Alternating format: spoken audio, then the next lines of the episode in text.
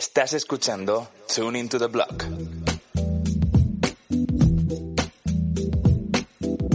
Juan en Cripto, Lorena Ortiz y Álvaro Cobarro os damos la bienvenida a Tune into the Block, el podcast en el que hablaremos de tú a tú sobre Bitcoin, blockchain y criptomonedas. Cada lunes discutiremos las noticias más interesantes de la semana y compartiremos nuestras opiniones sobre los temas más controvertidos. Además, semana a semana vamos a tener invitados especiales con los que podremos conversar, debatir y lo más importante, seguir aprendiendo de Bitcoin y los temas que levantan interés en la industria de las criptomonedas.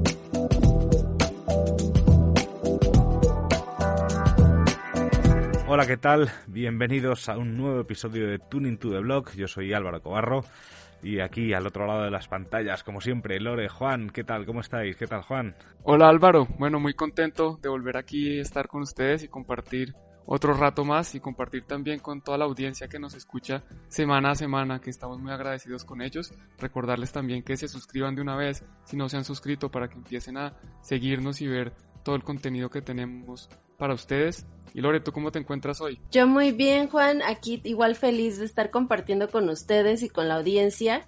Y pues nada, eh, me da muchísimo gusto el, continuar con este formato que ahora pues está un poco diferente, pero esperemos que les guste. Así es, ahí seguimos con el, apostando por el nuevo formato y hoy vamos a hacer también una cosa muy diferente. Habréis visto en el, en el título que hoy eh, pues los tres fantásticos que estamos aquí en Tuning to the Block íbamos a...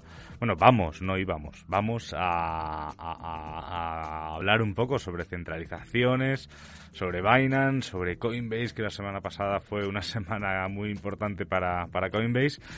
Pero eh, hemos pensado que así nos aseguramos que estáis escuchando las cosas y que comprobáis que tenemos secciones y vamos a hacer un poco de un cambio de estructura en el programa. Y bueno, chicos, ¿qué, qué, me traes hoy de secciones? Pues yo en realidad en el bloque entrevisté a Mariano Di Pietrantonio, quien es eh, parte del equipo de Maker DAO para hablar justamente sobre el uso de blockchain para gobernanza. Entonces, es un tema que a mí en lo personal me apasiona mucho porque propone una reestructuración social en cuestiones de, liderazgo y, otros aspectos muy interesantes. Entonces, eso es lo que preparé yo para este programa. Y bueno, Juan, tú me imagino que tendrás también pues, pues la cifra de la semana, la noticia no cripto o nos traes alguna sorpresilla. Correcto, por ahora les voy a decir que eso es lo que les tengo y si sale algo más, pues bueno, será una sorpresa que no se esperan. Eso es, así sorprendiendo hasta, hasta el editor del programa para, para ver qué se trae. También tendremos con nosotros eh, seguramente a, a, nuestro corresponsal Defi y veremos, veremos qué cosas. Yo os traigo, por supuesto, también el, os traigo la, la, el diccionario cripto, os traigo al final de todo, eso sí que no va a cambiar, DJ Satoshi, y el, tweet que más me ha gustado de la semana, que por cierto invito también a mis compañeros a que si hay, hay algún tweet que queráis hacer, que no tengo por qué elegirlo yo. Pues lo tendremos en cuenta entonces, Álvaro. Así es, así es, Álvaro, que nos compartan en la semana siempre los tweets favoritos que tienen para irlos incluyendo aquí y platicarlos un poquito. Así es, eso es importantísimo, que participéis, así que nada, si os, además, a los que nos escucháis, si se os ocurre alguna sección que os gustaría incluso hacer con nosotros, mm, pues tenéis ahí todas las vías de contacto porque estaremos encantados de ir añadiendo esos contenidos y más sobre todo si vienen de esta audiencia. Así que arrancamos este Tuning to the Blog y nada, disfrutadlo mucho. Tuning to the Blog, Crypto Podcast. Realidad en el bloque monarquía, aristocracia, democracia y muchas otras formas de gobierno por las que se han optado a lo largo de la historia de la humanidad. Sin embargo, hasta hace realmente muy poco, no se tenían los medios, la tecnología e incluso tal vez la organización como para poder crear un nuevo sistema, un sistema de gobernanza en el cual todos los gobernados pudieran verificar que todos estuviéramos de acuerdo, que no fuera necesaria una institución organizar elecciones que fueran un tanto turbias para poder elegir a nuestros gobernantes y poder tomar decisiones en conjunto sin tener la duda de si realmente a la solución que se llegó era la que habían elegido la mayoría. Es por ello que en este episodio conversé con Mariano Di Pietrantonio para que nos platique un poco sobre estas nuevas opciones en cuestiones de gobierno. Hola, mi nombre es Mariano Di Pietrantonio y actualmente soy Senior Marketing Manager para la Fundación Maker en Latinoamérica. MakerDAO, como su nombre lo dice, es una DAO u organización descentralizada autónoma, la cual está ligada a una stablecoin llamada DAI, la cual es pieza fundamental dentro de esta organización, ya que alrededor de ella se ha creado todo un ecosistema DeFi o finanzas descentralizadas. Ahora tal vez te preguntes qué es una organización descentralizada autónoma. Bueno, pues una DAO es una forma bastante revolucionaria de organizar y hacer funcionar organizaciones a través de smart contracts y blockchain. Como recordaremos, las blockchains brindan la transparencia suficiente como para poder auditar cada movimiento y cada pieza del código que se encuentre dentro de esta. La forma más común de gobierno en el mundo actualmente es la república, la cual depende de elecciones democráticas para poder elegir a los gobernantes que van a regir durante cierto tiempo y tomarán las decisiones que supuestamente convengan a la mayoría. Y no sé ustedes, pero desde mi experiencia y observación propia, he notado que las democracias no funcionan del todo bien, ya que muchas veces estas elecciones han sido manipuladas o alteradas de alguna forma porque no se tienen los medios para que todos podamos verificar lo que realmente pasó. Creo que como dije antes, cuestiones tecnológicas van a empoderar estas formas de gobernanza. Eh, lo vamos a ver, bueno, de lleno en lo que es el mundo blockchain eh, dado que, es uno de los ámbitos en donde más se puede empezar a experimentar con cosas nuevas, ¿no? con nuevas formas de gobernanza, con democracia líquida, con futarquías, con, con, un montón de otros modelos que por ahí hasta hace un tiempo parecían un poco utópicos, tal vez es la palabra, pero que bueno, hoy con, con todos estos tipos de avances que estamos viendo en, en términos de, de firmas eh, digitales, en términos de formas de identidad digitales también, eh, abren la puerta a, nuevos experimentos que siempre son bienvenidos. Respecto a identidades digitales, ahora tal vez te preguntes cómo este sistema de gobernanza va a identificar exactamente por qué opción voté yo, cómo voy a poder emitir mi opinión dentro de este sistema. Bueno, pues las DAOs, organizaciones descentralizadas autónomas, funcionan a través de algo llamado tokens de gobernanza los cuales son una especie de fichas digitales, las cuales te permiten emitir un voto para elegir el rumbo de esta organización a la que perteneces. Claro, mira, el token de gobernanza en sí tiene que ver en relación o cómo funciona en relación a la plataforma que, lo emite, ¿no? hablaremos hoy más que nada desde la generalidad de lo que es un token de gobernanza. Un token de gobernanza vos te da un poder de voto en una plataforma, ¿no?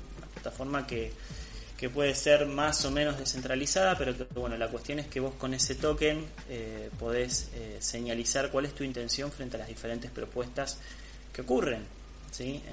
en, esa plataforma en cuestión.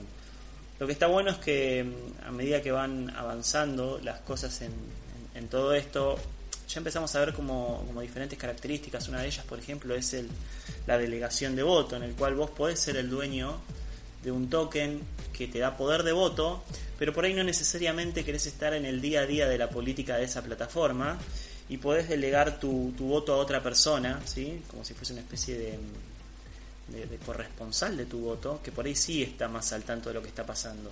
Obviamente vos tenés que confiar en los ideales que tiene este delegado eh, y que va a votar en, siempre en una línea similar a la que vos votarías, ¿no? Lo que está bueno es que en cualquier momento que a vos eh, eso ya no te convence o sentís que la línea de este delegado se está alejando de tu pensamiento eh, en referencia a los designios políticos de la plataforma, vos retirás ese, ese poder de voto que le diste eh, de forma totalmente anónima y solamente con una, con una transacción. Con lo cual ahí podemos empezar a ver toda esta cuestión de cómo los votos en realidad pueden empezar a conformarse como algo bastante líquido ¿no? Y, no, y no una cuestión extremadamente burocrática, ya que bueno, el hecho de, seguir el día a día de lo que pasa en una plataforma puede ser un, un trabajo, digamos, ¿no? O sea, es un, es un, un tiempo que uno tiene que, incurrir ahí, pero también esta, esta ayuda de poder delegar poder de votos hace que, se pueda seguir adelante los niveles de gobernanza eh, y que haya como diferentes grados de involucramiento. Cuando Mariano mencionó la opción de poder delegar este poder de voto a otros, me surgió entonces la duda de si estos tokens se pueden vender a alguien más. O sea, si tú puedes obtener un beneficio económico al ceder este poder al cual estás renunciando. No, el tema, el tema de poder, de poder vender el, token de, gobernanza me parece que está, que está bien, sí, incluso también el tema de, poder cederlo. Eh, es bastante es bastante poderoso esta cuestión de poder ceder tu voto por todo el tema del juego político que se puede generar alrededor de cómo el delegado puede ganar votos, ¿no? O sea, cómo puede ganar poder de votos de otros que, le deleguen. Creo que, que ahí es un punto clave donde hoy todavía recién lo estamos empezando a ver. Eh, cuáles son los juegos políticos que se pueden ir dando para ganar votos desde ese lado eh, y también cuáles son los juegos económicos para, para ganar votos, ¿no? Porque hoy muchos de los toques de gobernanza vos también los podés pedir prestados, obviamente a través de un, costo. Eh, y, esos son vectores de ataque para, para lo que son todos los sistemas de gobernanza. Creo que igualmente estamos todavía como muy, como muy temprano para, para ver ese tipo de cosas, pero creo que tarde o temprano van a empezar a llegar, ¿no?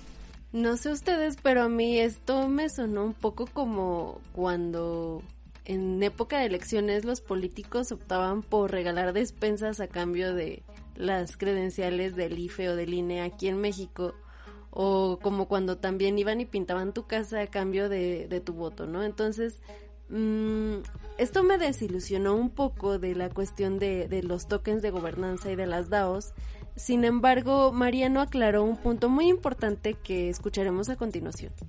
Vamos a hacer un ejercicio de imaginación, ¿no? Que está registrado en algún sistema de blockchain y a vos te otorgan ese poder de voto vía unos tokens en tu nacimiento.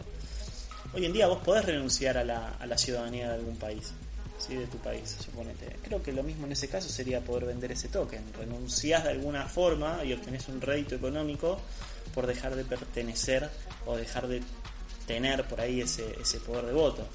Em, obviamente estamos años luz de esto, ¿no?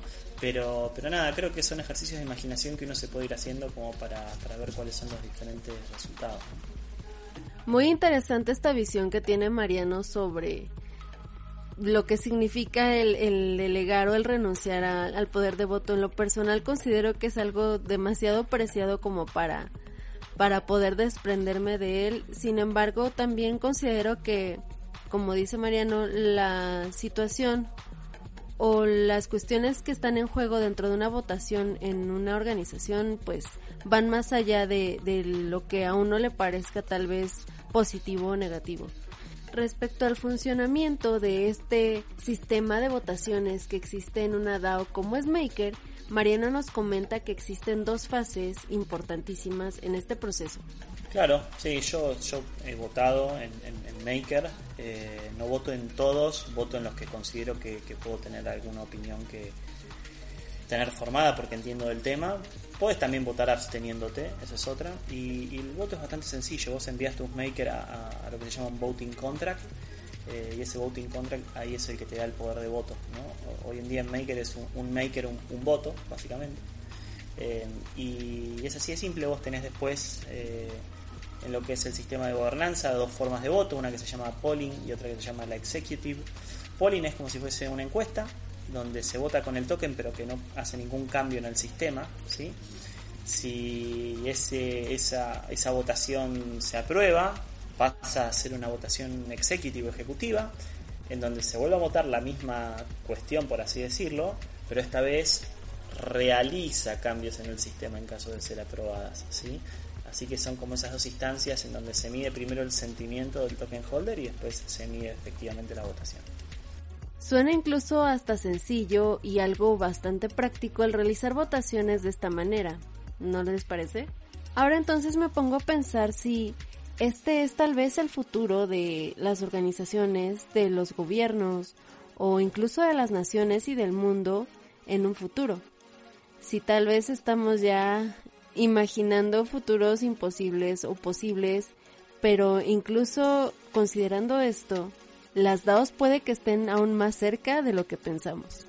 Hay que ver cuál es el desarrollo que van a ir teniendo las DAOs y, cuáles son las primeras industrias en las cuales van a, van a empezar a poder actuar con, fuerza. O sea, bueno, MakerDAO en, en, lo que es toda la cuestión de finanzas es, muy grande ya, ¿no? Y, creo que estamos viendo como muchos avances en ese sentido.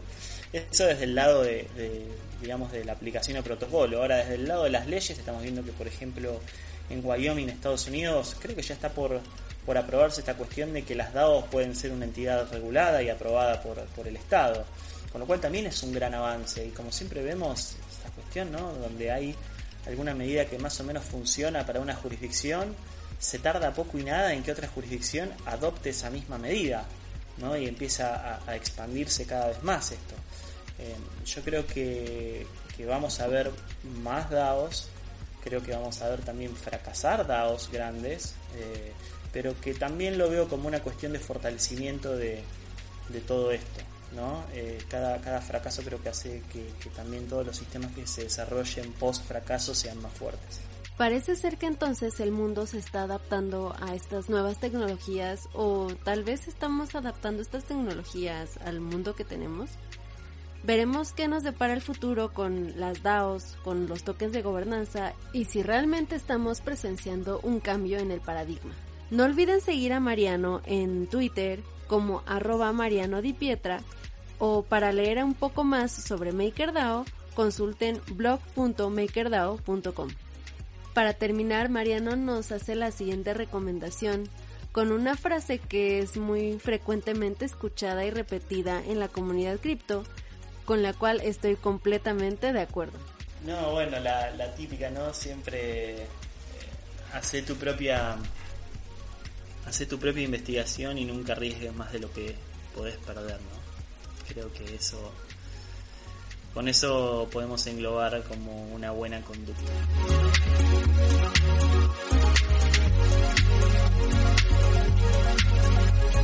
Tune into the block, Crypto Podcast.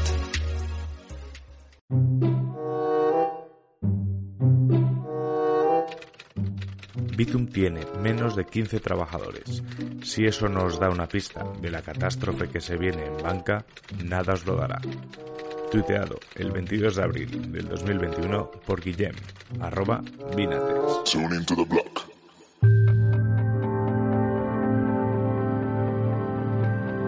Y la noticia no cripto de esta semana fue publicada en el diario El País y el titular dice, el Banco de España alerta del difícil legado económico y laboral que heredan los jóvenes.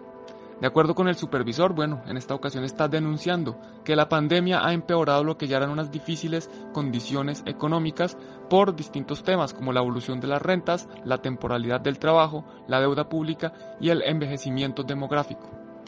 La pérdida de clases presenciales, en algunos casos tanto en universidades como colegios, los despidos y los bajos niveles de contratación están afectando a los jóvenes en la actualidad pero lo más grave es que esto va a tener consecuencias en el largo plazo porque puede durar varios años.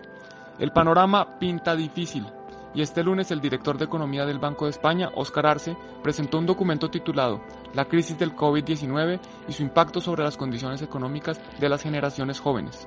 En esta presentación, Arce recordó que el retroceso económico por la pandemia no tiene precedentes y su impacto puede ser mucho peor que el de la crisis de 2008. A pesar del avance en la vacunación, que ha sido relativamente lento, todavía hay muchas incertidumbres económicas sobre la utilización del ahorro, el ritmo de la recuperación del turismo, una industria que es clave para el gobierno español, y el daño al tejido empresarial, que como hablamos puede tomar muchos años en recuperarse. En cuanto a la educación, el problema es muy grave, ya que hay evidencias de que ha caído el rendimiento en algunas materias como las matemáticas, esto es a nivel mundial, y también las habilidades sociales de los jóvenes, que son muy importantes y que pueden tener consecuencias en el largo plazo. Algunas estadísticas que nos comparte el Banco de España dice que los hogares jóvenes los ingresos se recuperan mucho más lento, ni siquiera llegaron a recuperarse la pérdida de ingresos generada en la crisis pasada. Adicionalmente, cada vez es más difícil acceder a vivienda propia y con una población que está envejeciendo, un promedio de edad que sube cada día, bueno, pues hay que destinar más dinero al pago de pensiones. Algunos directivos del Banco de España critican al sector privado por no generar suficientes puestos de empleo y contratar jóvenes con contratos temporales. que estos contratos pues hacen que los jóvenes sean más vulnerables porque en momentos de crisis son los primeros en perder su trabajo. La tasa de empleo ha caído a niveles de que cuando estuvieron altos estaban cercanos al 80% y ahora están prácticamente a niveles del 60%. Pero los incentivos para contratar no están alineados. Y por otro lado, las cargas para los autónomos siguen siendo excesivas, especialmente comparado con otros países de Europa, por lo que resulta bastante difícil para los jóvenes poder emprender. El porcentaje de menores de 30 años sin ingresos ha aumentado del 30% antes del COVID a más del 35% en diciembre del año pasado. Si el 30% les parece escandaloso, imagínense ahora el 35% de los jóvenes menores de 30 años no tiene ninguna fuente de ingresos. Las dificultades laborales y financieras se han traducido obviamente en un retraso en la edad de emancipación. Esto significa que los jóvenes están yendo de las casas de sus padres mucho más tarde. Mientras que los nacidos en 1976, el 82% vivían con sus padres a los 26 años de edad, este porcentaje ha subido y los nacidos en 1988 el porcentaje ya es del 87%. Y como ya mencioné antes, la proporción de jóvenes que tienen su vivienda en propiedad ha disminuido significativamente a partir de 1980. En una generación, los jóvenes propietarios han caído casi de 20 puntos, algo que no se había vivido en España en las últimas décadas. Prácticamente hoy en día es imposible acceder a vivienda propia. La pandemia también ha exigido un fuerte estímulo fiscal, lo que también llamamos impresión de dinero, que se ha empezado a ver reflejado en el IPC, que es el índice de precios al consumidor o la inflación, y esto pues agrava mucho más la situación. Según las conclusiones del Banco de España, los retos de la economía española, que ya eran grandes antes de la pandemia, ahora son mucho más grandes y afectan en gran medida a los jóvenes que se ha visto pues esta situación bastante agudizada. Para hacer frente a estos problemas, Arce ha pedido un plan integral de reformas, una consolidación de las finanzas públicas tras la pandemia y el mejor uso posible de los fondos europeos que están por venir.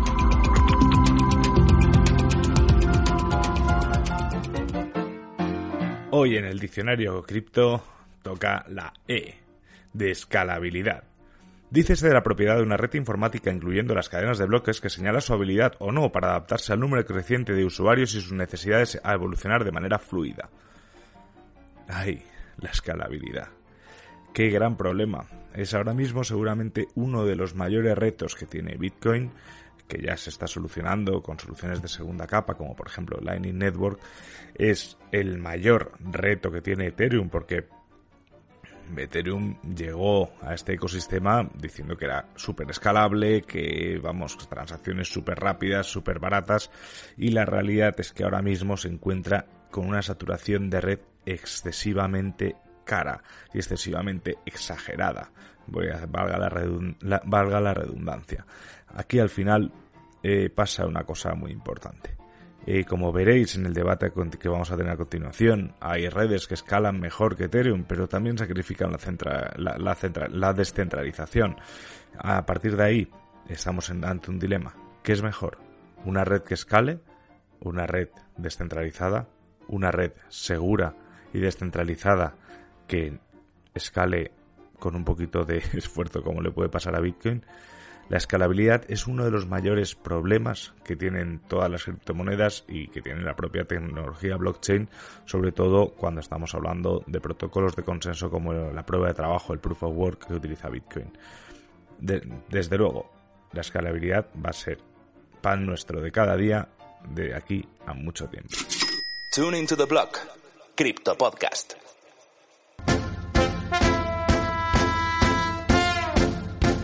La cifra de la semana.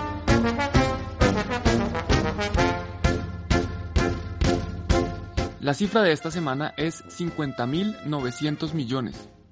50.900 millones de dólares es el volumen de transferencias diaria promedio de los últimos 7 días que se mueven en la red de Bitcoin on-chain, o sea, en la misma blockchain. Esto no incluye el volumen que se mueve en los exchanges. Esta cifra es más de un 25% superior al máximo histórico anterior observado en 2017. Adicionalmente, con este valor, Bitcoin lleva ya más de 136 días moviendo más de 10 mil millones de dólares en valor todos los días.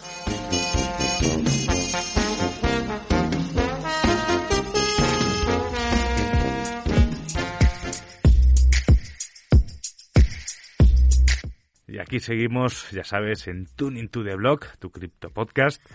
Y nada, qué, secciones más increíbles me habéis traído. Os hago mucho la pelota, pero es que estoy muy contento con estas cosas. Creo que el nuevo formato sí tiene muchas cosas mejores que el formato anterior. Y de acuerdo, yo creo que estamos compartiendo esa alegría, Álvaro. Así es, aparte del trabajazo que supone para nuestro queridísimo editor, como dice Álvaro, que es Álvaro. Entonces, muchas gracias Álvaro por, por todo el diseño del nuevo formato. ¿eh? La verdad es que yo creo que a, a los escuchas también les va a encantar. A ver, a ver, por cierto, podemos abrir el melón de la publicidad. O sea, aquí hay espacio para la publicidad, sobre todo si es de algún proyecto que sea honesto. Así que si alguien está interesado en, publicitarse en este espacio de Tuning to the Blog, tiene las puertas abiertas y así a lo mejor podemos contratar a alguien para que haga la edición. No sé, me parece un buen oh. objetivo. claro que Oye, sí, pobre de ti también. Sería genial, sería genial. Pero bueno, hoy veníamos a hablar también de, de centralización, ¿no? Y de, y, de, y de cómo también las grandes empresas que están dentro del ecosistema cripto parece que van tomando un poco el protagonismo. Veíamos hace unas semanas eh, con la salida a bolsa de Coinbase que hasta estaba, vamos, estaba expectante no solo el mundo cripto, sino también el mundo, el mundo tradicional, porque ocupó las portadas de periódicos, vamos, de todo el planeta. Bueno, pues sí, además algo que me pareció muy interesante de la salida a bolsa de Coinbase es que Binance desde su plataforma empezó a permitir que la gente pudiera negociar incluso fracciones de la acción de Coinbase en, en Binance. Entonces vemos como parece que un evento que eh, donde Coinbase pretendía ser el protagonista, llega Binance y dice, bueno, aquí hay oportunidad de hacer negocio, aquí hay oportunidad de hacer dinero, yo voy a estar ahí y nos conecta muy bien con el tema de hoy, porque el tema de hoy es de, de Binance y de su Binance Smart Chain. ¿Qué nos puedes contar de eso, Lori? Sí, creo que eh, ahí tienes mucha razón, Juan. Creo que algo que ha caracterizado muy bien a Binance es que eh, pues siempre da de qué hablar y siempre que hay alguna oportunidad, alguna cripto nueva o alguna opción nueva como su Binance Smart Chain, pues eh, está presente, ¿no? Siempre está intentando como, como ser protagonista en todo. Y pues bueno, eh, hace ya varios meses salió esta cadena ¿no? nueva de bloques de Binance, eh, con la propuesta de crear un DEX y de crear eh, nuevos productos, más bien eh, permitir la, la, posición de, de, nuevos productos dentro de su cadena.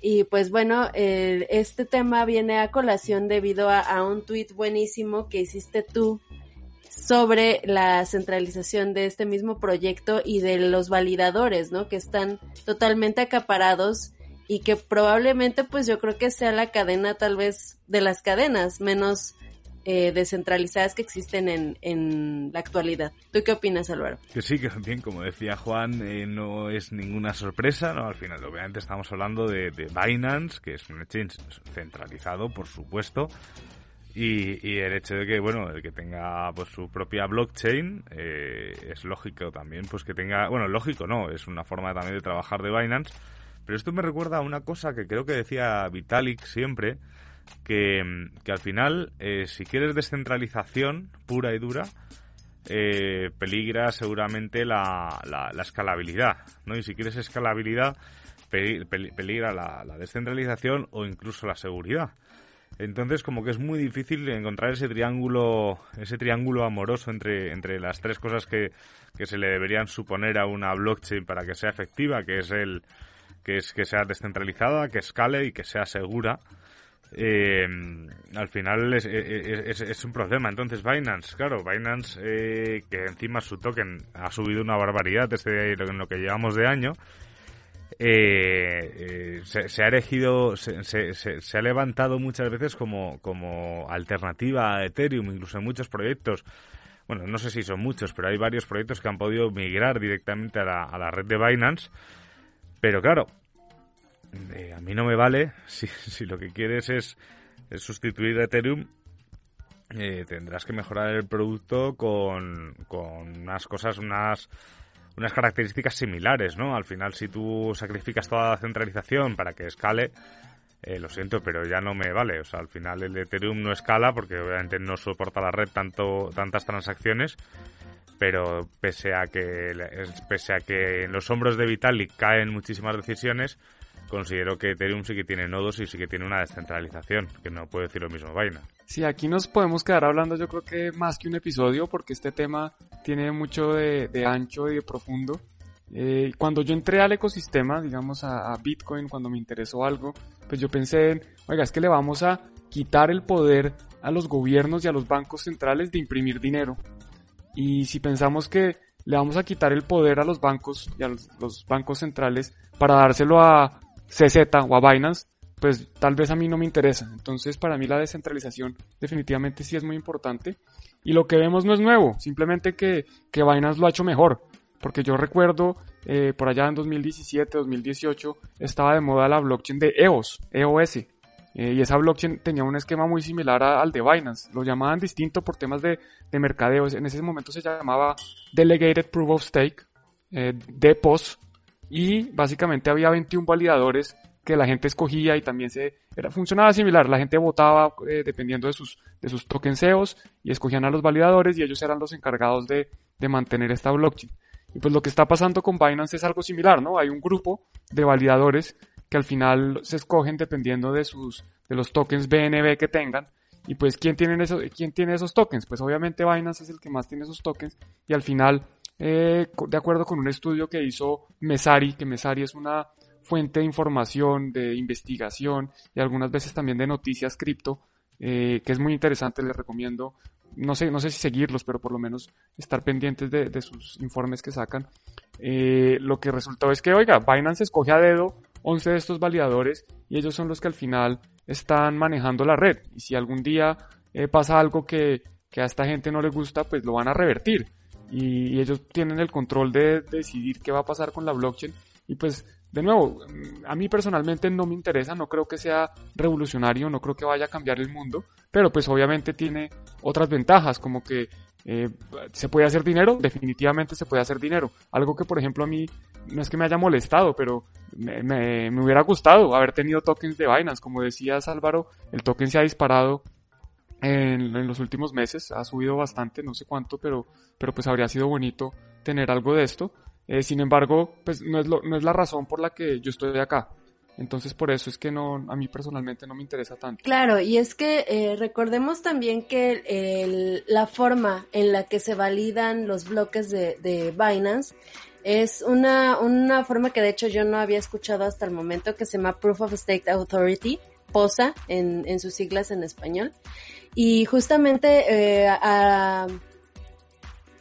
perdón, y justamente con, con esta, este tipo de, de, validación es que sucede esta centralización que menciona Juan.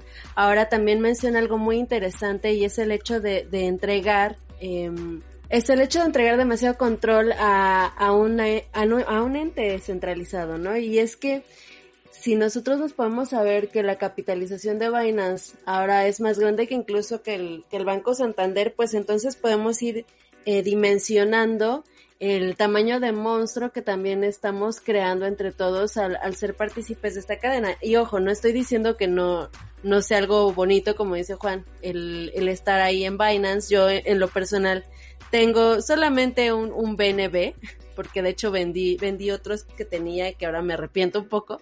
Pero, pero sí, de, de que debemos estar conscientes de, del monstruo, como menciono que, que se está creando actualmente con toda esta eh, capitalización que existe en, en esta red, pues eso es algo innegable. Y así es como Binance nunca patrocinará a Tuning to Block, llamándole monstruo. No, no, entendamos. Entendamos, entendámonos. Al final, al final yo creo que hay un precedente muy peligroso. Yo, ya que habéis dicho lo que tenéis de BNB, eh, yo creo que de las pocas veces que opera con Binance, no porque no me guste, sino porque es que apenas opero con Exchange, eh, porque no hago trading ni, nada por el estilo, eh, creo que lo que te sobra de, Bitcoin o de, o de cualquier otro token que hayas comercializado, lo que las pocas cantidades te deja hacer un swap automático con, con BNB. Entonces yo creo que si subo a lo mejor, pero claro, eran porciones muy pequeñas, o sea, no creo que lleguen al dólar. No, no, sé, voy a mirarlo, a lo mejor ahí tengo para una cena o algo. tengo que mirarlo bien. pero decía que aquí hay un precedente que a mí me parece muy claro. O sea, nosotros eh, cuando, bueno, tras la burbuja de, los, de, las .com, que llegaron otros players al mercado, estoy hablando de Facebook, estoy hablando de Google, eh, no conocíamos aún, eh, la gente en general no conocía el funcionamiento de Internet. Y cuando digo la gente, no digo gente como nosotros, te hablo de, gobiernos, te hablo de, de, empresas, de reguladores y compañía. Entonces, se puede decir que, que Facebook y Google eh, entraron como en una especie de terreno abierto, sin ningún tipo de regulación, en el cual pudieron hacer lo que quieran, hasta tal punto que ahora mismo arrebatarles el poder que tienen o controlarles o incluso multarles es muy complicado porque ya han, cogido un tamaño y al final eh, yo, es que aún recuerdo con terror un, artículo de una persona que, que, de repente Google le había eliminado su cuenta de Gmail y claro con eso se puede decir que le había eliminado la vida directamente porque es que con esa cuenta de Gmail tenía todo o sea no se podía dar de baja de, de servicios de streaming tipo Netflix por ejemplo o sea porque Claro, para la baja le mandaban un mail a un mail que ya no existía. Entonces, eh, esa, era, esa era la historia. Entonces, yo creo, creo que con todos estos gigantes de las criptomonedas, con Binance, con Coinbase, con Kraken, al final son, son players que van a estar y, y, no van a desaparecer y además son, sobre todo, Coinbase es una plataforma que es muy fácil de utilizar para el usuario que se puede complicar un poco más la vida con Coinbase Pro, pero al final es muy, muy, muy sencilla de utilizar. Al final este tipo de plataformas obviamente van a seguir existiendo, pero de nosotros depende que sabiendo lo que pasó con, Google y con Facebook, decidamos darles todo el poder. Entonces, que Binance ahora mismo haya decidido eh, intentar sustituir a Ethereum, pues centralizando, obviamente puede, puede, puede pasar, ¿no? Pero, porque claro, aquí tenemos otro, otra contrapartida. Ethereum está imposible. Yo llevo muchos días revisando el gas de Ether para hacer una transacción, que es que no es muy grande la transacción, pero es que, vamos, o sea, es que me parece alucinante lo del gas de Ether. Yo que no soy usuario de DeFi ni compañía. Yo no sé cómo la gente hace DeFi, cómo está el gas, Juan. Sí, hacer DeFi ahorita es imposible. Yo también dejé de... Yo sé, a mí sí me gustaba experimentar mucho con Ethereum y con el ecosistema DeFi, yo, pero yo dejé de hacer eso ya hace mucho tiempo. Pero volviendo al tema que nos concierne, hablemos de, de Binance. Eh, y estoy de acuerdo con Lore cuando dice que estamos creando un monstruo, se está creando un monstruo. Y no es necesariamente un monstruo malo, pues yo no estoy diciendo que, que los monstruos sean malos, sino que es un gigante, es, es, una cosa donde ellos están haciendo, lo llaman staking, pero básicamente están haciendo que la gente les deposite sus criptomonedas en la plataforma, tienen un pool de minería, donde básicamente están haciendo que la gente ponga su poder computacional a, a, trabajar en esta red de, de Binance y pues están volviéndose cada vez más grandes y cada vez más importantes, cada vez centralizando más el poder en un ecosistema que en teoría debería tender a ser descentralizado y que es parte de, de las razones por las que a muchos nos interesa. Yo, yo que veo, pues que el hecho de que sea centralizado y que eh, tenga las características que tiene eso que mencionas, Dolore, de prueba de autoridad delegada o como sea que lo llamen, eso es mercadeo, eso no es nada distinto de lo que tenía EOS antes, eso son simplemente, hay unos validadores que, que se escogen y que ellos son los que dicen qué pasa, pero, pero pues eso no, es, eso no es innovador de ninguna forma, simplemente se inventaron un nuevo término para, para hacer mercadeo, igual que los, disculpen, igual que los shards y las parachains y las sidechains, todo eso es lo mismo, al final son cadenas paralelas que se conectan a una cadena principal, simplemente que los llaman distinto para, para parecer más innovadores, pero pues eso no tiene nada de, innovador. Aquí lo que, lo que yo destaco, digamos, de, de Binance, a pesar de que esa centralización hace que sea mucho más fácil de atacar por parte de, de gobiernos o otras entidades, digámoslo así, enemigas, porque eh, si un gobierno quiere parar Bitcoin, pues le deseo mucha suerte, pero no lo va a lograr. Incluso no le deseo suerte, le deseo mala suerte, pero tampoco creo que lo vaya a lograr. Si, si un gobierno va a atacar Binance, discúlpeme, pero eso sí es una llamada. Ahí no hay nada que hacer. Es una llamada a una persona, una amenaza de que CZ se va a la cárcel y esa blockchain se apaga automáticamente. Ahí no hay nada que hacer. Entonces, pues, ¿para qué están ahí? Que si puede hacer plata rápido, sí se puede hacer plata rápido. Que, que, tiene cosas buenas, sí, y yo voy a destacar una que me parece muy interesante y es que la interfaz, entiendo que es muy buena, yo no la he usado todavía, pero eh, yo celebro estos experimentos porque para mí la gran mayoría de, de, cosas que están pasando en este ecosistema son experimentos. Eh, si, si Binance se quiebra, a mí me tiene sin cuidado, me tiene sin problema, yo no tengo mis activos en Binance, pero sí me parece bonito que la gente pueda experimentar lo que pasa con las finanzas descentralizadas, a pesar de que esa, segunda palabra no, no aplique porque no son realmente descentralizadas, pero sí que puedan empezar a ver cómo puede ser un futuro donde no dependemos de los bancos y donde podemos empezar a operar eh, de cierta forma en una, en una plataforma sin permisos, porque, porque eso sí entiendo que funciona, que yo no tengo que registrarme en ningún lado, ni tengo que pedirle permiso a Binance para utilizar su cadena. Entonces esas serían las dos cosas que, que yo destaco de Binance, que se, sigue experimentando, o sea que se está mejorando la experiencia de usuario, se sigue tratando de hacer cosas nuevas y pues vamos a ver que, que la gente lo pueda usar, porque es que hoy en día, de nuevo, usar DeFi en Ethereum era imposible y ahora Binance está trayendo eh, eh, experimentos similares a una red que es mucho más usable a pesar de que pues, no tenga unas de las características que, que a mí personalmente me parecen importantes como es la, la descentralización y con eso trae pues la resistencia a la censura. Y es que teóricamente hablando, y lo, lo digo porque yo de esta cadena de, de Binance me enteré, híjole, hace dos, tres, dos, tres años, no, fue en 2019, ajá. En 2019 eh, yo acudí a un, a un meetup que hubo de Binance en la Ciudad de México, de hecho estuve yo como ponente, y justamente platicaban sobre esta propuesta de, del Binance Smart Chain, ¿no? Y teóricamente hablando, se supone que su propuesta es que todo sea totalmente descentralizado, incluido el exchange, pero, o sea, que ya no sea como parte de la empresa. Ahora, yo honestamente cuando escuché esto y, siendo justamente una empresa tal cual, eh, que, que, se dedica, que no es malo, que se dedica justamente a, hacer dinero para, para cierta cantidad de personas que fundaron esta empresa, a mí me pareció medio increíble que su propuesta fuera, o sea, desprenderse de ese poder que tenían simplemente para dejar el producto libre como lo sería, por ejemplo, no sé, este, Uniswap, ¿no?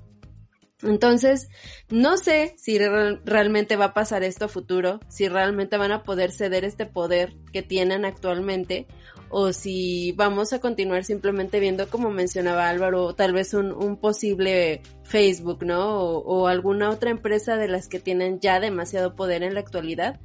No sé qué vaya a suceder. Si es que realmente piensan hacer lo que se propuso en ese Miro o lo que yo escuché en ese Miro, pues estaría pues muy padre, ¿no? Porque sería realmente sí entregar el poder a la sociedad, entregar el poder a los usuarios tal cual, pero también lo veo muy difícil con este tipo de maniobras como el Proof of Stake Authority y otro tipo de, de, mm, cuestiones con las que trabaja Binance Smart Chain. Al final, el, esa decisión yo creo que está en manos de los propios usuarios, ¿no? Eh, Bitcoin lo hace poderoso el hecho de que cada vez haya más descentralización. Si los usuarios apostamos por comodidad en algo súper centralizado, estamos, para eso no nos movemos y seguimos programando webs en en WordPress y, y, trabajando en Google y trabajando en Facebook y, para qué tanta, tanto lío.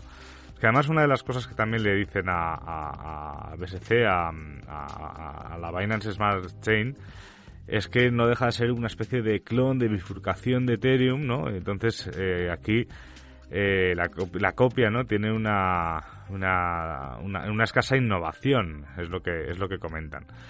Eh, también es cierto que cuando alguien copia algo suele ser porque es interesante. Que bueno, yo no sé si tiene o no tiene una innovación porque, porque al final estamos hablando de, que si alguien copia algo es porque se está haciendo bien, ¿no? Si alguien nos copia el formato de Turing to the Block es porque funciona.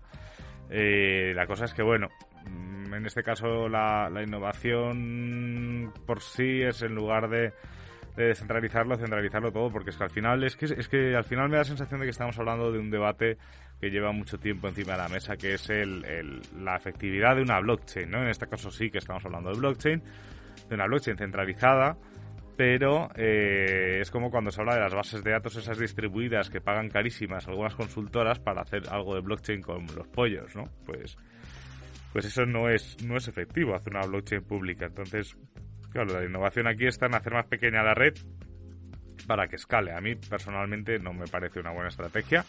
Pero bueno, ya veremos. Sí, hay que recordar que Binance esta no es la primera cadena que lanza. Ellos habían lanzado primero su, Binance Chain. Ahora en esa blockchain, en esa, no sé si llamarlo blockchain, en esa eh, tecnología de registro, se podían lanzar tokens, y eran los tokens, si no estoy mal, BEP, eh, Binance, eh, algo proposal o lo que sea. Y ahora están lanzando pues esta que como dices Álvaro eh, es una copia y, yo no tengo ningún problema con las copias mientras no me copian a mí. Entiendo que como dices, si nos copian a tu de blog pues nos puede molestar un poco, pero al final es bueno para los usuarios. Al final los usuarios finales si hay alguien que lo copia y lo mejora, pues es bueno para ellos y entiendo que eso es lo que pretende hacer Binance con, con el lanzamiento de, de su Binance Smart Chains, es copiar a Ethereum y mejorarlo. Lo que pasa es que no están siendo transparentes o de pronto sí la gente es simplemente perezosa y no quiere ver las cosas porque en realidad sí es transparente. Lo que pasa es que la gente no se va a ver, oiga, cómo funciona esta blockchain. A la gente no le importa eso. La gente en general, no estoy hablando de todos, pero en general quieren es hacer dinero rápido y pues desafortunadamente lo pueden hacer ahí a pesar de que están sacrificando otras cosas. Pues sí, definitivamente creo que este es un tema que, que da para muchísimo debate y yo creo que lo más interesante está por venir. ¿Qué va a suceder en un futuro con esta centralización? ¿Qué va a suceder cuando justamente los, los gobiernos empiecen a, a querer ahora sí clausurar todo este tipo de proyectos que yo creo que de hecho eso es algo muy probable que, que deseen hacer. De allá que lo puedan hacer, no sé qué, qué tan viable sea, pero de que esta, esta cadena de bloques es una de las más vulnerables ante este tipo de acciones de parte de los reguladores y de los gobiernos, pues lo es. Entonces, eh, ¿Tú cómo ves algo? Sí, sí, al final el futuro estará por llegar. Yo espero que esa gente apueste por la descentralización, igual que espero que la gente apueste por Tuning to the Block en lo que queda de temporada. y con esto llegamos prácticamente al final del programa. Eh, yo os, agradezco a todos los que habéis llegado hasta aquí, que nos estéis escuchando. Os recuerdo que nos eh, vemos el lunes. Os pido por favor que, que os suscribáis a todas las plataformas. Y Juan, si quieres, eh, despídete tú y, le das la bienvenida a DJ Satoshi. Bueno, no, pues ya, qué mejor despedida que la que hayan hecho mis compañeros. Un abrazo, que tengan un excelente resto de semana. Los dejamos aquí con DJ Satoshi, obviamente sin antes recordarles que se vuelvan a suscribir si no lo han hecho y si ya lo hicieron, que dejen un comentario o nos dejen su review en Apple Podcast donde sea que nos estén escuchando. Y ahora sí, adelante DJ Satoshi. Tune into the block, Crypto Podcast. Y aquí estoy de nuevo, DJ Satoshi, para despedir de estos capítulos de Tuning to the Block con algo de música. Y hoy que hemos debatido sobre centralización, descentralización, escalabilidad, lo que está claro es que no hay mejor canción que esta de Blondie, el One Way de Blondie, porque de una forma u otra aquí estamos cambiando el mundo. Nos escuchamos la semana que viene, por supuesto, en Tuning to the Block.